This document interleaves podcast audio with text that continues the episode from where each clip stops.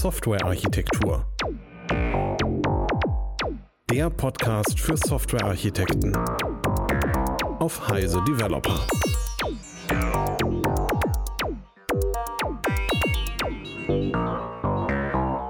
Willkommen zu einer neuen Episode im Software Architektur Podcast, Episode 84. Wir sprechen heute über Requirements für Software Teams und neben mir ist äh, Gernot heute sozusagen der Diskussionspartner. Hallo zusammen, schön, dass ich wieder dabei sein kann. 84 als Episode, ich bin sehr beeindruckt. Ja, hat aber zum Glück nichts mit 1984 zu tun. Ja, ich meine, wir haben uns jetzt hier zusammengesetzt, um über Requirements für Software-Teams zu sprechen. Und da stellt sich natürlich als erstes die Frage, warum sollte ich mich als Team oder auch als Einzelperson überhaupt mit Requirements äh, rumschlagen? Ähm, also ganz naiv könnte man ja vermuten, die kommen irgendwie von außen auf dich rein und du musst dich nicht drum kümmern, weil jemand anders sie dir gibt wir waren uns auch im Vorgespräch irgendwie einig darüber, dass das halt die schöne Theorie ist und die Praxis halt leider ganz finster aussieht, weil ich bekomme halt von außen, von unseren Requirements Engineers, Product Ownern oder wie immer die heißen, halt oft nur so ein Teil der Wahrheit genannt. Gar nicht aus Bosheit, aber na, da fehlen eben ganz oft Dinge. Und ähm, dieser, dieser uralte Spruch, Garbage in, Garbage out, der gilt halt beim Softwareentwickeln natürlich auch. Also wenn wir als Software-Team ähm, suboptimale Anforderungen bekommen, dann können wir auch kein optimales Produkt oder optimales System bauen. Und alleine das ist ja schon ein Grund, dass wir uns vielleicht als Team auch mit diesem Thema auseinandersetzen. Gibt es noch, also, also quasi das Problem ist, dass es fehlende Anforderungen sind, von denen ich keine Kenntnis habe oder auf die man vielleicht auch nicht, äh, sage ich mal, mit voller, sage ich mal, äh, Vollständigkeit gegeben worden sind. Gibt es noch andere Möglichkeiten, wie ich dann überhaupt als Team mit sowas umgehe, wenn ich jetzt fehlende Anforderungen zum Beispiel habe, von denen ich ja zum, Be zum Beispiel ja auch nichts wissen kann? Ja, lass mich, ähm, Michael, noch dazu erwähnen, außer fehlender Anforderungen könnten es natürlich Anforderungen sein, die, ähm, die zu ungenau oder zu unscharf formuliert sind, also die zu viele implizite ähm, Informationen enthalten. Ja, also wo mir jemand sagt, ich hätte gerne, ich hätte gerne was und in Wirklichkeit verbirgt sich für diesen Menschen dahinter noch ganz viel Ungesagtes, weil das für den vielleicht selbstverständlich ist. Also ja, im, im Kopf, aber für mich eben nicht selbstverständlich ist. Also ich kenne zum Beispiel ein System, bei dem ich äh, im Projekt drin war als Berater. Da war ein Requirement, äh, dieses Subsystem sollte eine Schnittstelle haben. Hm, das ist ja wahnsinnig präzise formuliert. Ja, sollte eine Schnittstelle haben. ja, du schreibst irgendeine Schnittstelle und, und, die nichts tut und das war's dann. Also das sind halt solche Anforderungen, mit denen man sich wirklich dann rumschlägt. Ja. Ich weiß ja nicht, wie das in deiner Erfahrung ist. Naja, in meiner Erfahrung ist das so, ähm, dass wir als Entwicklungsteam später die Prügel kassieren, wenn das System halt nicht gut ist. Ja, und ich habe mich schon diverse Male in meinem Leben doch sehr darüber geärgert, dass ich die Prügel, nein, nicht ich, aber wir als Team die Prügel kriegen. Ähm, und wenn man so ein bisschen äh, also nachgeforscht hat, warum ist da jetzt irgendwas schiefgegangen, dann lag es halt zum Teil wirklich an den mangelnden, fehlenden oder schlechten Anforderungen. Also deswegen habe ich wirklich ein, als, als ich in meiner Person als Softwarearchitekt ein Eigeninteresse, mich mit diesem Thema ähm, Requirements zu beschäftigen. Also wirklich sehr systematisch zu versuchen, die auch zu verbessern. Wie würdest du das verbessern? Hm, das beginnt ja schon mal damit, dass ich ähm, erstmal wissen muss, wer könnte überhaupt Anforderungen haben. Ja, also, dass ich äh, mir überlege, wer, welche Personen, welche Rollen, welche Organisationen ähm, haben überhaupt Anforderungen, können Anforderungen haben. Also auf dieses Thema Stakeholder, da gehen wir bestimmt auch gleich nochmal noch mal explizit ein. Und ähm, die zweite äh, Sache, wie ich das mit, dem, mit den Anforderungen verbessern kann, ist, dass ich zu den Anforderungen natürlich den Leuten, die mir was gesagt haben, auch eine konstruktive Rückmeldung geben kann und sagen, hör mal, ne, ich habe den Eindruck, mir fehlt hier noch was. Oder ich habe den Eindruck, das, was du da von mir forderst, ähm, das gehört in ein ganz anderes System. Also das ist gar keine Anforderung für uns, sondern das müsste eigentlich jemand anders machen. Also so dieses Thema ähm, Feedback und Rückmeldung, ähm, was man ja in der IT eigentlich immer machen sollte, aber das gilt für mich insbesondere für diesen Bereich der Anforderungen. Es gibt ja jetzt ja auch vielleicht, äh, sage ich mal, implizite und explizite Anforderungen, zum Beispiel beim Mobiltelefon oder Smartphone wird ja keiner mehr sagen, dass das äh, sozusagen äh, über LTE oder über äh, 5G äh, telefonieren können muss. Es gibt, aber so selbstverständlich wie das da ist, ist es ja nicht immer. Ich habe ein, ähm, für mich war das ein sehr, sehr prägendes Beispiel, dass wir eine relativ gute, ähm, ausgiebig form formulierte Anforderungsbeschreibung bekommen haben für ein System. Und ähm, ich habe die halt aus meiner Architektursicht irgendwie dann so ein bisschen gedreht, gewendet, geknetet. Ähm, ne, also wie ich das halt so mache oder wie das vielleicht auch eine gute Idee ist zu machen.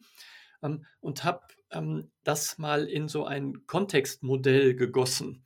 Also habe insbesondere die externen Schnittstellen, da kommen wir bestimmt ja auch noch mal zu, na, so aufgezeigt, habe das dann den Leuten gezeigt und habe gesagt, so, so habe ich verstanden, ja, soll dieses System aussehen, eingebettet sein. Und dann hat man mir gesagt, ja, ähm, aber du hast ja das SAP vergessen. Na, also SAP, großes SAP-System, das stand nicht in den Anforderungen drin. Und die sagen mir, du hast es vergessen. Dann sage ich, ja, aber ihr habt doch in euren Anforderungen gar nichts davon geschrieben. Und dann hat mich jemand völlig entgeistert angeguckt und gesagt, ja, aber es ist doch selbstverständlich. Na, das ist doch klar, dass ihr ein SAP anbinden müsst. Und äh, ich habe etwas verdutzt geguckt, also das sieht man jetzt im Podcast nicht. Ne? Ich sehe mich immer noch vor diese Menschen stehen. Wahrscheinlich habe ich geguckt wie ein Auto. Ne? Und er dann gesagt hat, ja, Sie bearbeiten doch Buchungsdaten. Also ja, so Buchungen, ja, wenn man in einem Online-Business unterwegs ist und verkauft Dinge, dann entstehen da halt Geldflüsse, das sind Buchungsdaten. Ne, der guckt mich an und sagt, der Buchungsdaten, ne, die ist doch klar, dass die ins SAP müssen. Und das war so ein, also für mich so ein Beispiel, wie du gesagt hast, implizite versus explizite Anforderungen. Die war halt nicht aufgeschrieben.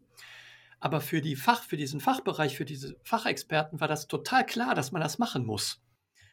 Ähm, ne, jetzt war ich da im, für einen externen Dienstleister, der Software gemacht hat. Und für uns war das halt überhaupt nicht klar, dass wir eine SAP-Anbindung programmieren müssen.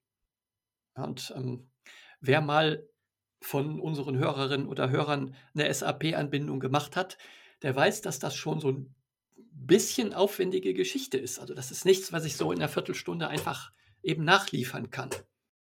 Das ist richtig. Ich meine, was ich auch noch kenne, das geht aber bisschen in die Richtung, aber nicht wirklich, ist quasi, dass der Kunde oder die Sales-Organisation, wer auch immer die Requirements gesammelt hat, ähm, einfach Lösungen, die er sie sich vorstellt, vorgibt als Requirement und äh, wo, wo es eigentlich besser wäre, dem Kunden zu liefern, was er braucht und nicht, was er will.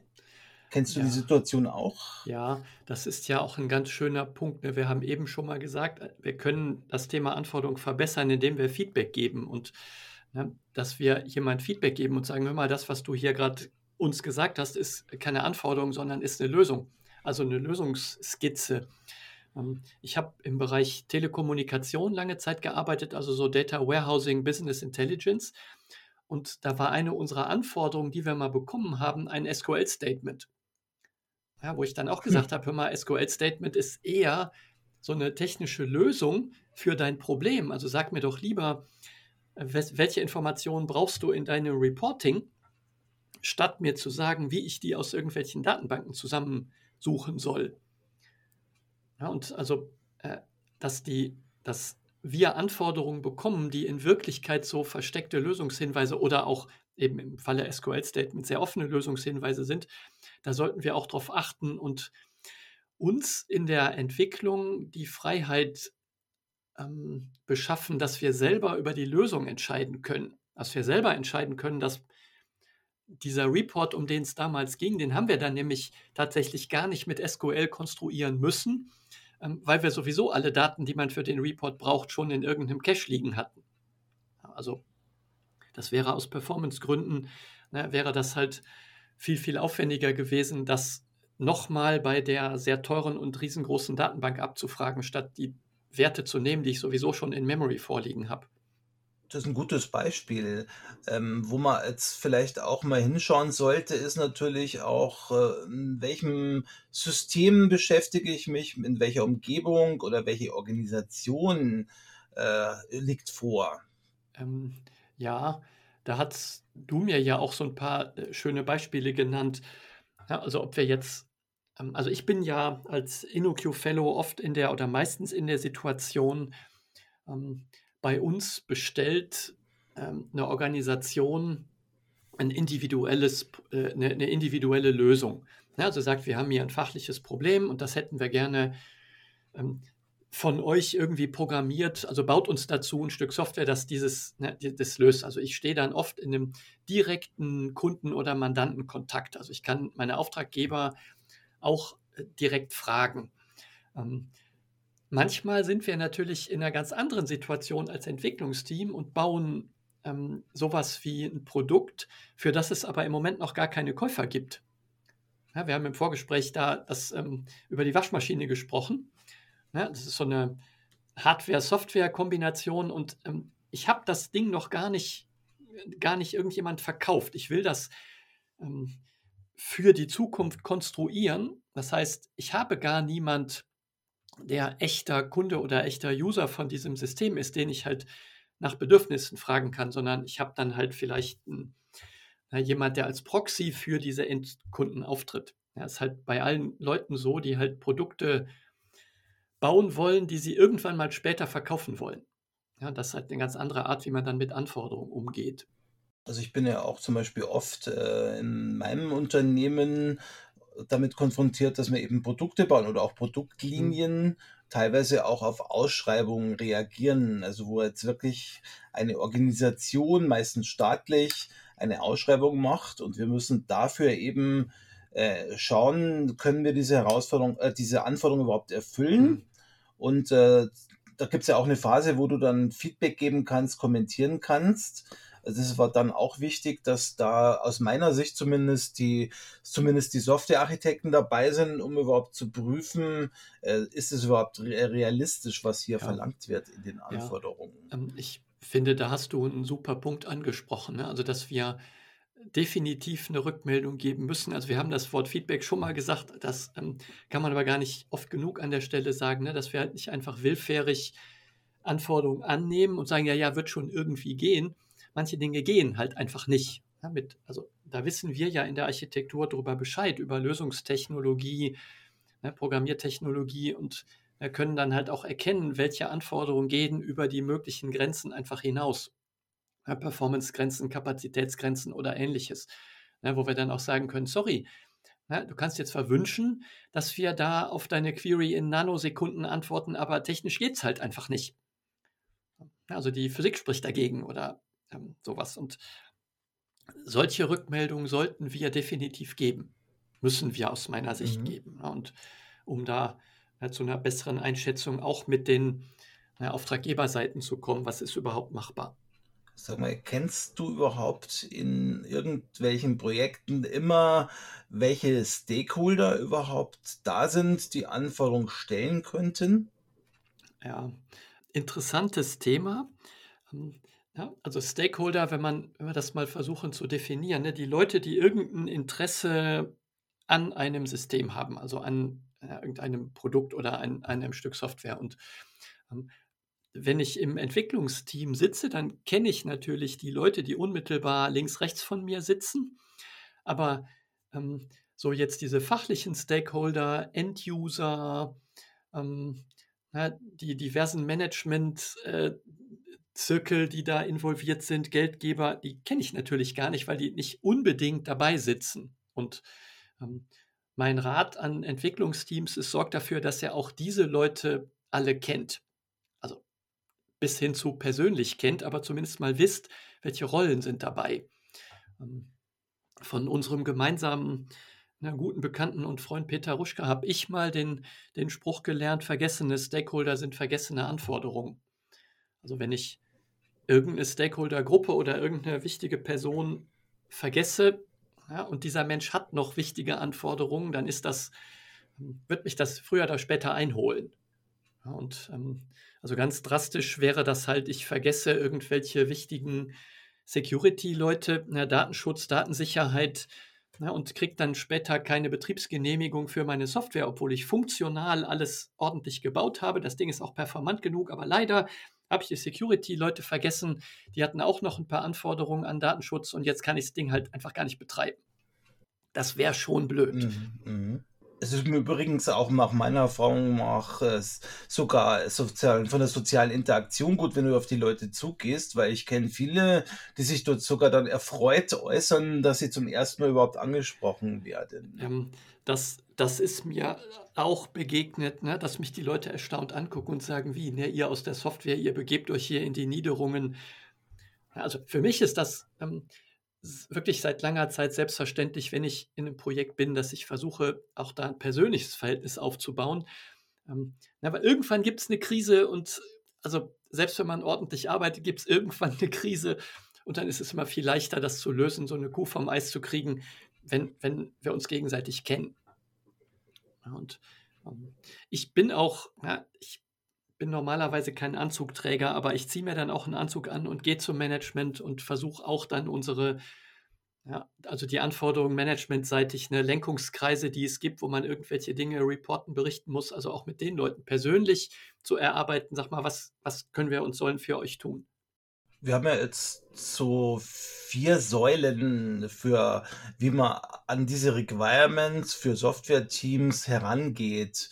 Und eins davon ist ja so in die Richtung, was ist denn überhaupt mein Arbeitsumfang? Also Scoping mhm. äh, als Thema.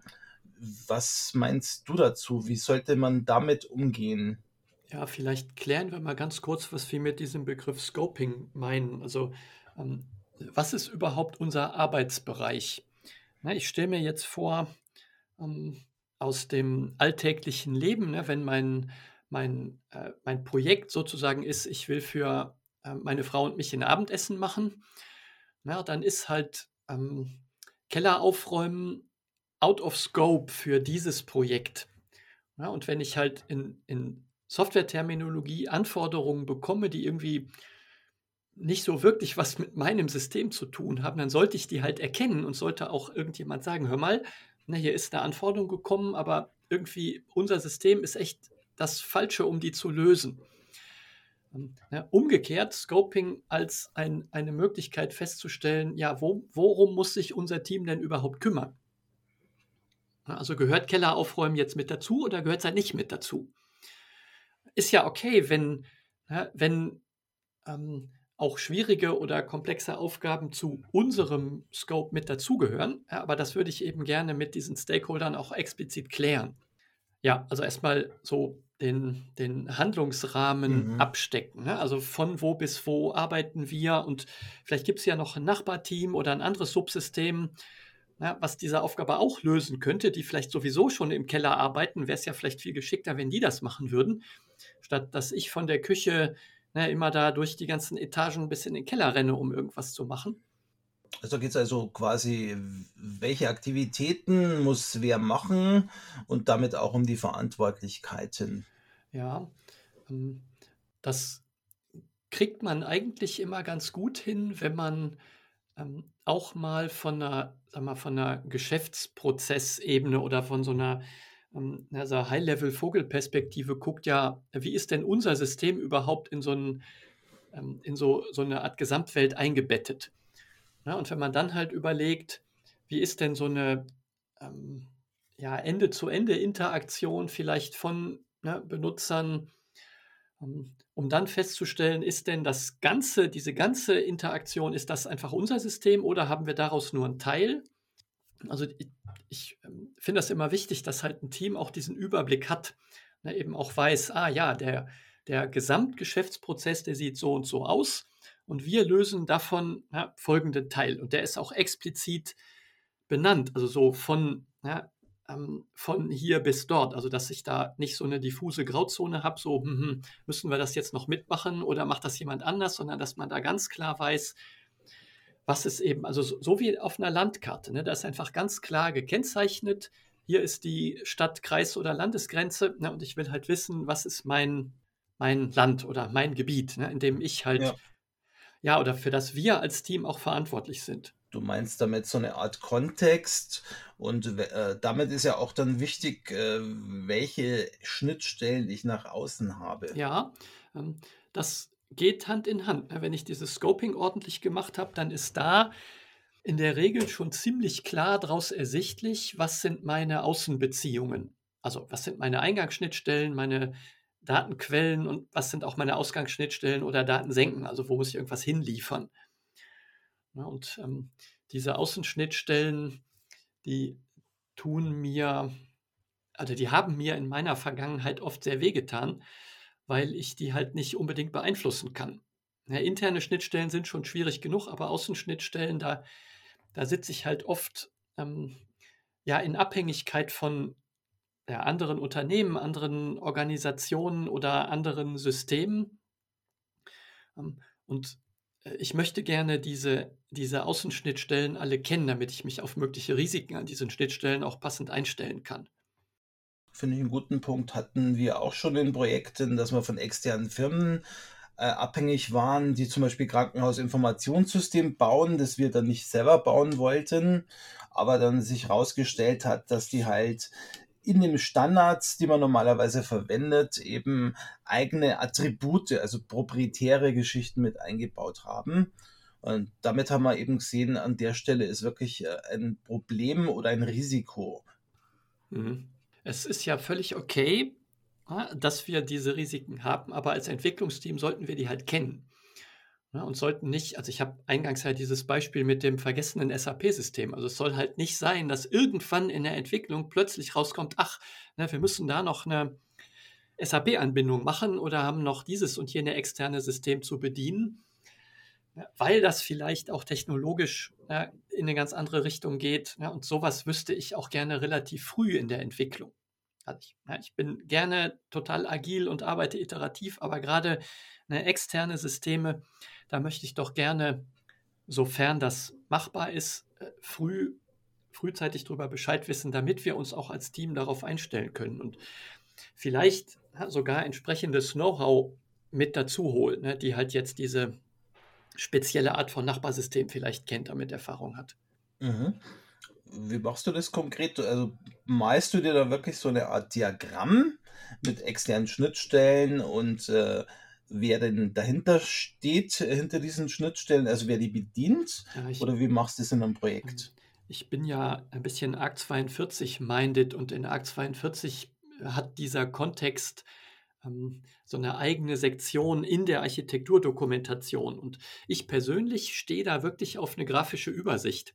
Mir ist völlig egal, ob das jetzt UML oder einfach nur Kästchen und Pfeile sind, aber ich möchte da schon gerne und da ist das Wort Übersicht, also diese Sicht auf diese, mein System und die Umwelt, äh, finde ich persönlich ganz hilfreich. Ähm, wenn das viele externe Schnittstellen sind, dann kann man ja, da noch über, über Kategorisierung und, ähm, und auch da Zusammenfassung kriegt man die, das schon irgendwie immer vereinfacht. Aber ich male mir ein Bild und ich habe zu dem Bild aber auch immer noch wirklich eine Tabelle, wo ich die externen Schnittstellen dann mit einem ja, kleinen, kleinen Absatz irgendwie beschreibe, was ist daran besonders, was ist daran riskant. Ist da vielleicht äh, irgendwelche Security involviert? Ist das eine spezielle VPN-Verbindung, ein spezieller VPN-Tunnel, der dahin geht? Ähm, was dann in der Entwicklung schon immer mal wieder Leute auch wissen müssen. Das geht aber jetzt dann über die Domänen im Domain-Driven Design, über den wir ja auch schon in diesem äh, Podcast gesprochen haben, hinaus. Je nachdem. Ja. Es kann ja sein, dass ähm, mein System oder unser System, an dem wir arbeiten, jetzt äh, einen oder mehrere Bounded-Kontexte umfasst. Ähm, es ist auf jeden Fall die, die Außenbeziehung unseres Systems. Ne? Lassen wir das DDD hier an der Stelle ruhig mal außen vor. Ne, alles, was so an wirklich Außenbeziehungen, also mein, meinen Scope, meinen Betrachtungsbereich verlässt, ne, an Datenevents, ja, Kontrollsteuerflüssen irgendwie nach draußen oder nach drinnen geht. Und das hätte ich gerne schon im, im Überblick. Ähm, ist übrigens dann, ja, um den Bogen zurückzuschlagen, ein super Feedback-Instrument für unsere Stakeholder.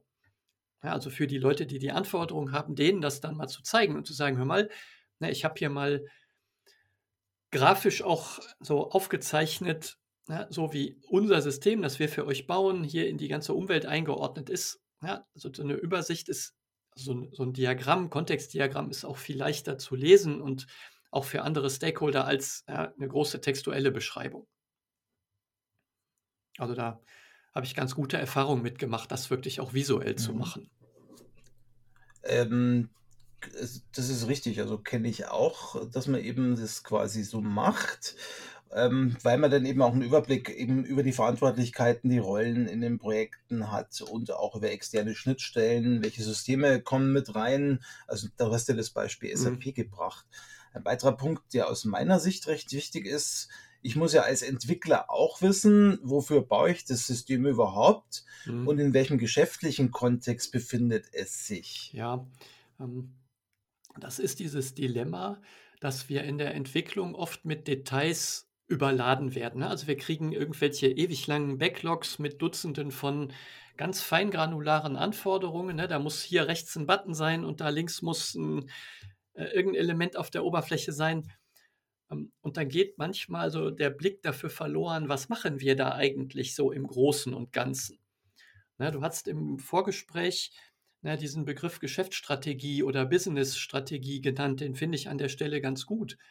Ne, ich will eben auch als Entwicklungsteam, also klar, ich muss diese Details alle lösen, darum muss ich die auch kennen. Ich möchte das aber gerne in so eine, in so, ein, äh, so eine Gesamtzielsetzung einordnen können. Deswegen Ne, die globalen Ziele, wo wollen wir eigentlich überhaupt hin? Ne? Wo, ja, du hast auch diesen Vorschlag gemacht, wo war das? Also wo soll die ganze Reise mit diesem System überhaupt hingehen? Ja, das ähm, finde ich für die für Teams total wichtig, dass sie halt verstehen, was machen wir da eigentlich? So im Großen. Mhm. Und ähm, ich habe das ab und zu in Teams wirklich nachgefragt. Also ich ja, komme halt oft als externer Architekt auch erst später mit dazu, also bin dann gar nicht von Anfang an.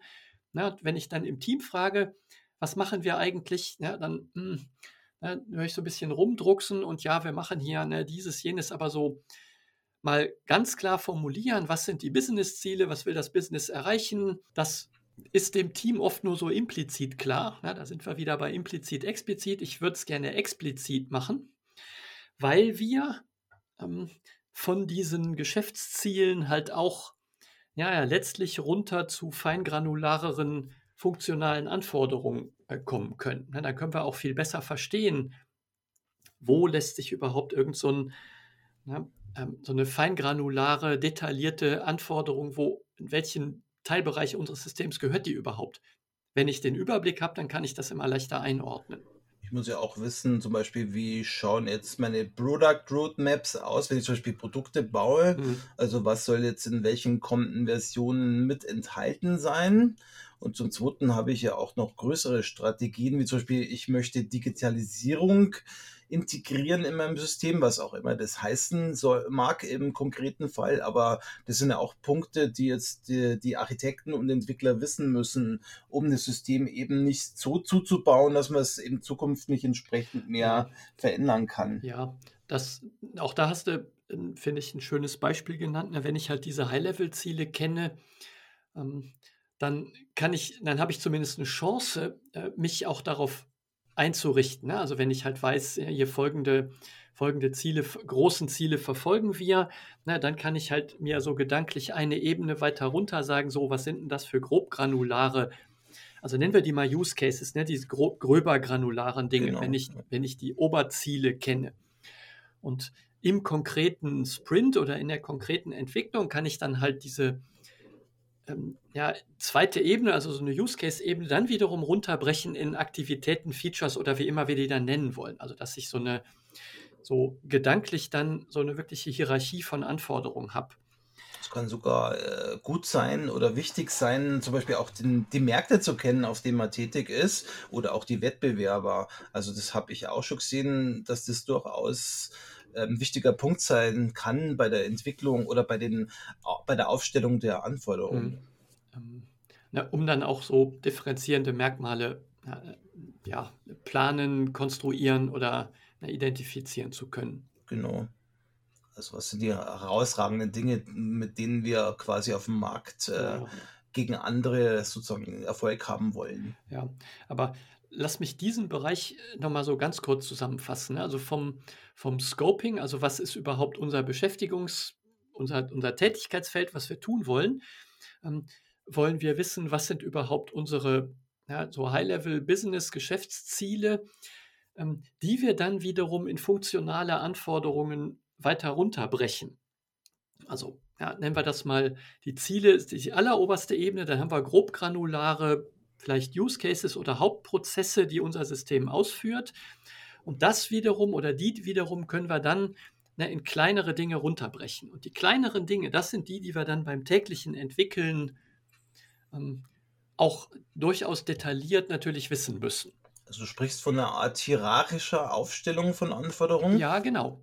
Ähm, aber eben ähm, nicht, ich will das am Anfang alles wissen, sondern ja, wenn wir iterativ arbeiten, also wenn wir in Sprints, in Iterationen arbeiten, dann muss ich natürlich nicht vor dem ersten Sprint alle Anforderungen kennen.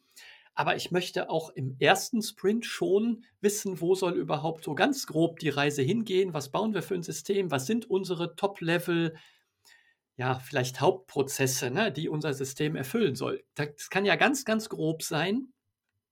Aber erst das ermöglicht mir halt zu verstehen, was diese feingranularen Anforderungen überhaupt bedeuten. Genau. Ja, und da sollten wir als Entwicklungsteam auch für sorgen oder sollten wir in der Architektur auch versuchen einzufordern oder eben auch dabei zu unterstützen, dass wir diese, dass auch diese oberen Ebenen explizit kennen. Also dass die nicht nur in Köpfen von irgendwie Management ist, sondern dass wir auch vielleicht mal so ein ne, so, äh, so einen kleinen Absatz darüber kriegen, was will das, was will das Unternehmen überhaupt mit diesem System erreichen. Mhm. Also ich habe jetzt aber auch die Erfahrung gemacht, zum Beispiel in Siemens, wo ich ja arbeite, dass man zum Beispiel hergeht als äh, Senior-Architekt zum Beispiel und überhaupt erstmal die heran, die aus die Anforderungen kriegt und daraus eben die architekturrelevanten Anforderungen überhaupt erstmal ableitet. Was ist denn jetzt überhaupt für mich relevant? Äh, natürlich mit auch allen Schnittstellen und dem, was wir bisher besprochen haben. Und daraus werden ja erst Schritt für Schritt die feingranularen Anforderungen äh, entwickelt. Allerdings, wie schon gesagt, gibt es ja auch äh, zum Beispiel Ausschreibungen, wo du von vornherein einen Katalog von Anforderungen mhm. bekommst, die du dann erfüllen sollst. Ja, ähm, da habe ich auch schon mit Teams diese Riesenkataloge dann erstmal wieder ein bisschen untergliedert. Also wenn ich eine Liste von, und ich habe wirklich äh, Tausende von Einzelanforderungen in Excel-Tabellen gefunden. Ja, und eine Excel-Tabelle von 1 bis 1000 ohne ordentliche Unterstruktur kann ja kein Mensch mehr handeln. Also müssen wir in der Architektur, und ich kann mir gut vorstellen, dass ihr in der Systemarchitektur das bei euch auch macht, dann da halt auch den, ähm, den Auftraggebern irgendwie hilft, in diesen Anforderungsdetails erstmal Ordnung zu schaffen. Also da genau, so, eine, so eine Struktur reinzubringen. Äh, es gibt ja bei Ausschreibungen zum Beispiel, also wenn du jetzt einen Zug baust oder irgendeine größere Anlage, gibt es ja auch durchaus die Möglichkeit, wenn ich äh, Anforderungen habe, die auch zu kommentieren oder Feedback zu geben. Mhm. Und wenn der Kunde sagt, ja, da hast du recht, dann wird es sogar dann Bestandteil des späteren Vertrages. Ja, und da hast du schon wieder dieses Wort Feedback gesagt, ne? dass wir in der Architektur als Entwicklungsteam auch eben zu Anforderungen ne, in verschiedenen Dimensionen halt Feedback geben müssen. Jetzt hast du so ein bisschen schon angedeutet, äh, dass man das auf verschiedene Granularitäten herunterbrechen soll, also die funktionalen Anfragen. Ähm, kannst du mir sagen, welche Ebenen das sein sollten, könnten, also wie du da selber vorgehst? Ja, das machen ja Unternehmen oft sehr unterschiedlich und benennen, ob sie jetzt Epics oder Stories oder Features oder manchmal heißen sie auch Prozesse, Ne? Mir ist der Name egal, ich würde mich mit einem Team und auch den Stakeholdern gerne einigen, was ist unsere oberste Granularität, also heißt die obere Granularität vielleicht Prozesse oder Use Case und wie heißt das Ding darunter? Ne, also heißt das vielleicht Subaktivitäten, heißt das darunter schon Features, Szenarien, ja. Szenarien oder so. Also wie gesagt, der, die Namen sind mir eigentlich egal, ähm, sofern wir uns im Team auf diese ja, ja, Manchmal kommt man mit zwei Ebenen aus, manchmal braucht man vielleicht auch drei, je nach Größe äh, der, der Systeme oder der Teams. Ich will das auch wirklich ähm, gar nicht kompliziert haben, sondern ich will das, ich will eben nur ermöglichen, dass wir Details irgendwo einordnen können. Also dass wir da ja, diese, diesen eine Art Überblick auch über Anforderungen behalten können. So eine Landkarte, so eine Art Google Maps und ich kann mich darin orientieren. Ja, eine Art Landkarte und mein, mein Anti-Bild Dazu ist ähm, ein, ich glaube, etwa sechs Meter langes Board mit Zetteln drauf. Ja, und das, also das kennst du bestimmt auch irgendwie von irgendwelchen skurrilen Fotos im Internet, eine hunderte, hunderte von Klebezetteln irgendwo und ähm, na, da drin habe ich keinen Überblick. Also auch wenn man das in Kanban-Säulen irgendwie anordnet, das ist für mich kein Überblick über Anforderungen, was wir eigentlich machen. Ja? Und, ähm, was ich gerne hätte, ist, dass ein Team halt diesen Überblick behalten kann. Ich meine, es gibt ja auch die Regel, dass man eben maximal sieben oder acht Dinge sich mehr, noch merken kann. Und deswegen wäre es immer ganz gut, so, äh, das sind sieben Hauptziele zu, und, oder sieben Segmente von Zielen äh, zu verteilen und dann entsprechend bei den weiteren unterliegenden Ebenen genauso zu äh, verfahren, ja. damit man halt immer einen Überblick hat. Ja, ist perfekt. Und ich kriege von meiner Familie ab und zu zu hören, dass ich mir auch nur drei Dinge merken kann. ja, in unserem steigenden Alter wird es schwieriger. Da geht die sieben nach unten, das ja. ist richtig. ja. Okay, also das heißt also, du, hast, du stellst also diese Ebenen dann in einem Projekt konkret auf, je nachdem, wie die diese oberen Ziele, also auf der höchsten Hierarchie ja. benennen und gehst dann quasi bis zu einer gewissen Ebene runter, wo, und, wo du dann eben entsprechend auch zufrieden bist und äh, dann den Überblick hast. Ja, ähm, da kommen wir dann auch schon zu, wir haben ja das Wort Feedback jetzt schon ein paar Mal gesagt.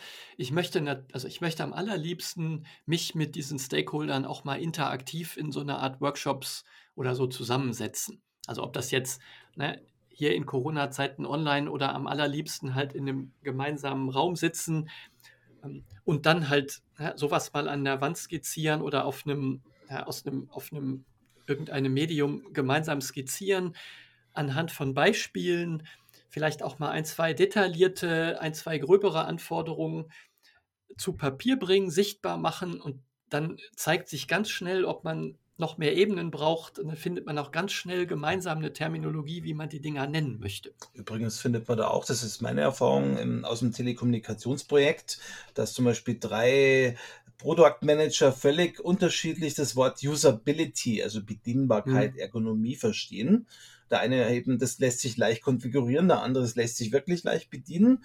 Da hattest du also drei oder vier, äh, soweit ich mich erinnern kann, unterschiedlichste Interpretationen, die kommen in solchen Workshops dann auch zutage. Ja, das ist ja super. Ne, also ich finde es super, dass ich das jetzt erfahre und nicht irgendwann später das um die Ohren gehauen bekomme und sage, ey, du hast meine Anforderungen nicht erfüllt. Ich habe dir doch gesagt, ich will Usability.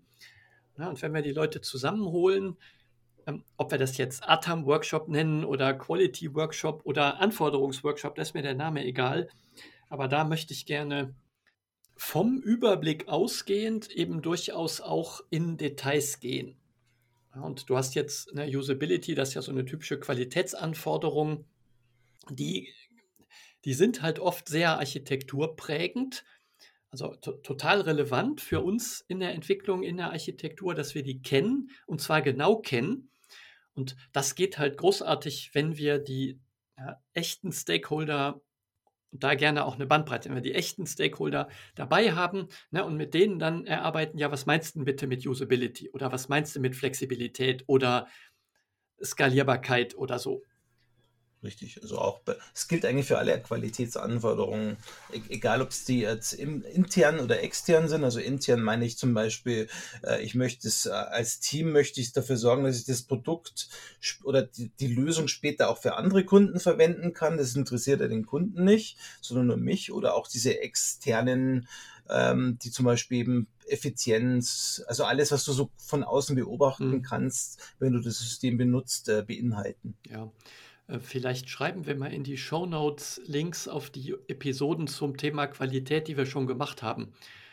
Na, dann, weil wir das, das jetzt hier, glaube ich, auch aus Zeitgründen nicht nochmal wieder aufgreifen, aber diese, dieses Thema Qualitätsanforderungen halte ich schon für ähm, sehr, sehr relevant, weil sie halt, also gerade die oft zu implizit bleiben. Und ähm, positiv gesehen ist es recht einfach. Ne? Wenn wir halt schon mal ein paar Leute in so einem Workshop haben, ist es recht einfach, die zu konkretisieren. Ne? Also das, Richtig, in ja. der Literatur gibt es ja da, also ATAM-Workshops, ne, hast du auch genannt, ne? ähm, Qualitätsszenarien-Diskussionen, Quality, ähm, Quality Brainstorming Sessions, also das äh, letztlich ist es, wenn wir die Themen mal ansprechen, mit den Leuten ähm, relativ einfach die auch von implizit zu explizit zu kriegen. Also das ist ein bisschen Arbeit, aber der Benefit ist halt riesengroß, weil ich danach im Team auch eine viel klarere Vorstellung habe, wo, ähm, also wo, äh, wann sind die Leute begeistert, was ist für die wirklich wichtig und na, was ist halt mit diesen, diesen generischen Begriffen gemeint. Ich meine, du siehst ja auch die Auswirkungen, wenn du das nicht berücksichtigst. Zum Beispiel hat ja Microsoft damals bei Windows XP noch nicht so richtig die ganze Internet- und Security-Thematik betrachtet gehabt. Und deswegen hatten wir jahrelang da immer wieder, sage ich mal, Updates oder Service Packs und, und Patches und dergleichen. Also das ist, das schlägt wirklich über den gesamten Lebenszyklus eines Produkts durch. Ja, ähm, also ich glaube, wir beide sind uns da sowieso einig, ne? aber das, es, ähm, ja, dieses Thema Qualitätsanforderung ist wirklich auch ein großer Bereich, ne, wo wir als Team, äh, wir aus der Architektur raus ähm, wirklich nach, nachbohren müssen, wenn wir den nicht bekommen haben oder wenn wir den nicht gut genug bekommen haben, was in meiner Welt leider zu oft passiert. Ja, darum muss ich da nachfragen. Und das sollte zum Handwerkszeug für Softwarearchitektinnen und Architekten gehören, dass wir das halt wirklich auch nacharbeiten können. Also wirklich nachbohren. Nachbohren, genau. Lasst nicht locker, fragt nach. Dann gibt es auch Antworten. Ne? Also es ist ja nicht so, als wollten die Leute die Anforderungen nicht loswerden. Also sie haben ja ein Interesse daran, dass sie ihre Qualitätsanforderungen erfüllt bekommen. Richtig. Und ich habe eben die Erfahrung gemacht als Architekt, dass sich die Leute wirklich auch darüber, darüber freuen, wenn man sie kontaktiert und einfach ihre, ihres, äh, ihre Anliegen und ihr Feedback einholt. Ja, das ist ein, das ist ein ganz guter Punkt. Ne? Du, du musst zwar ein bisschen Zeit investieren, aber der Benefit ist halt hoch. Ne? Die, die Zusammenarbeit mit den Leuten wird leichter, wenn, ja, also wenn du nicht nur von denen immer Dokumente liest, sondern ja, wenn wir halt wirklich mal schaffen, mit denen in so eine Interaktion zu kommen und eben auch mal eine Rückmeldung zur Anforderung geben. Ja, dass sie auch wissen, ah, das Team hat das ordentlich verstanden, also so, so verstanden, wie ich es auch gemeint habe. Vor allem ist es äh, schon deswegen wichtig, weil du ja genannt hast, implizit, auch Dokumente nützen mir nichts, wenn zwischen den Zeilen was steht, äh, was ich nicht lesen kann. Und das ist halt mit natürlicher Sprache so.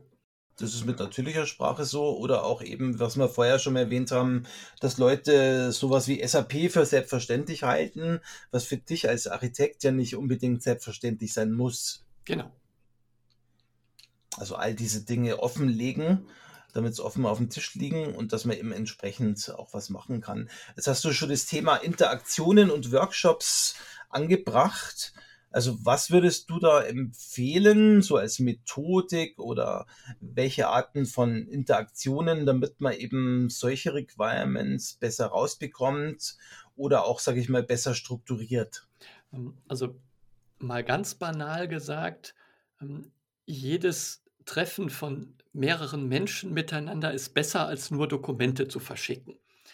Na, und ob wir das jetzt ähm, Requirements Brainstorming nennen oder wir nennen es äh, Three Amigo Session, dazu können wir auch noch mal einen Link in die Show Notes mhm. packen. Ich will ähm, aus der Entwicklung, aus den nehmen wir mal an, ja, ihr habt sowas wie Scrum in Prozessen, dann will ich halt jemand, eine PO zum Beispiel, dabei haben. Ich hätte gerne jemand, der vielleicht echt vom Fachbereich kommt, ne, wenn es irgendwie geht. Also unterschiedliche Rollen vertreten.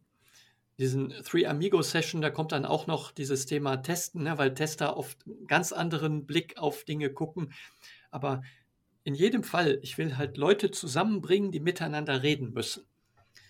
Ja, ich möchte als Architekt gerne dabei sein. Wie gesagt, PO ja, ist die für mich oft Stellvertreter für diese Anforderungsseite.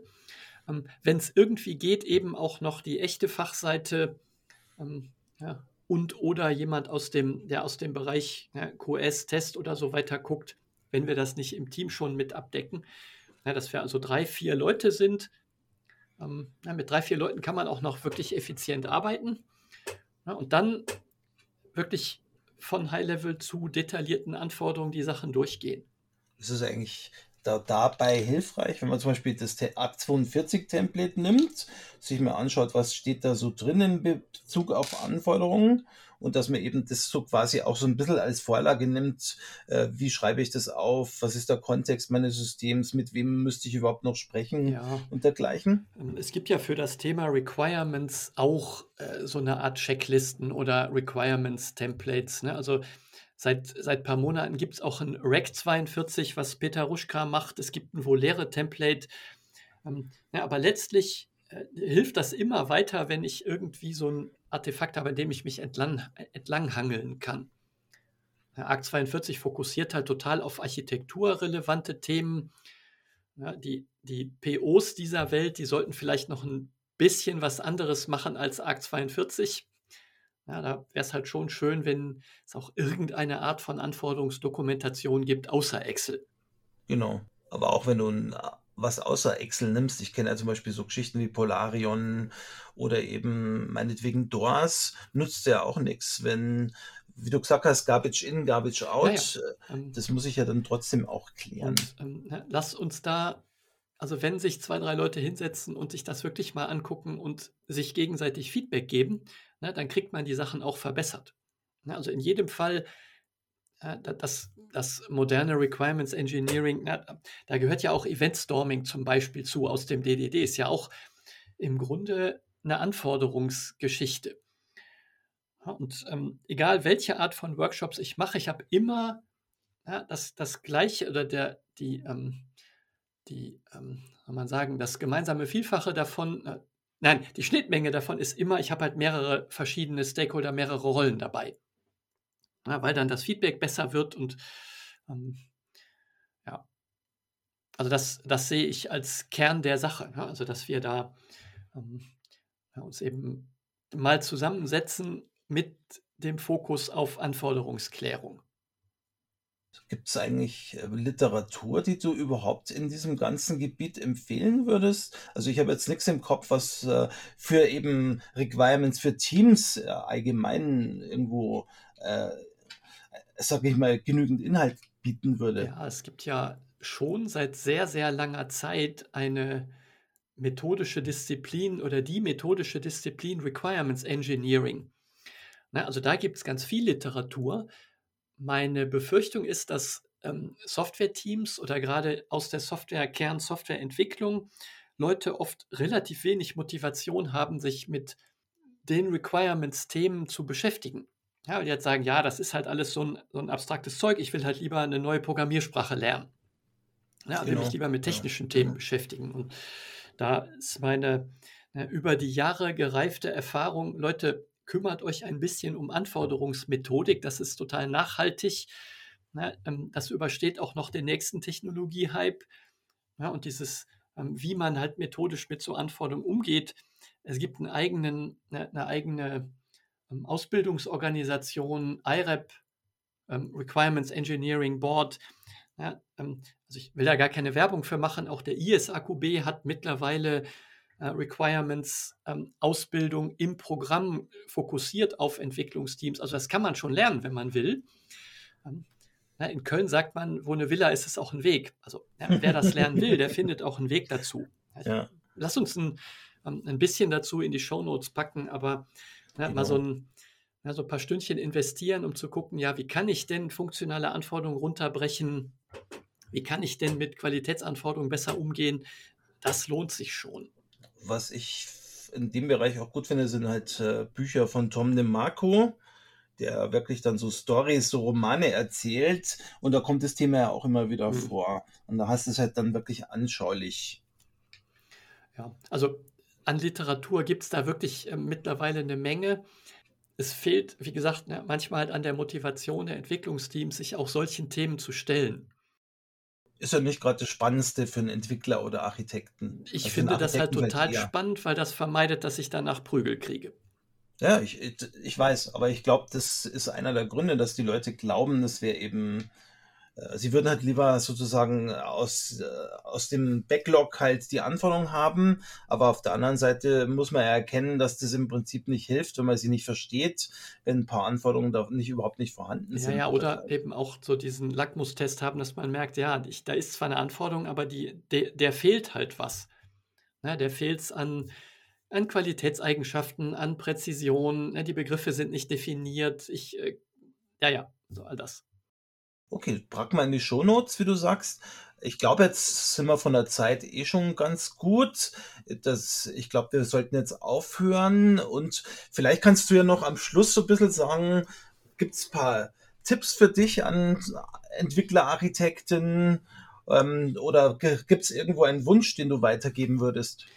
Ähm, die Aufforderung bildet euch auch in diese Richtung ein bisschen weiter. Ne? Das, ähm, also in der theoretisch gibt es halt wahnsinnig viele gut ausgebildete Requirements Engineers, ähm, aber mir begegnen die selber in Projekten eher selten.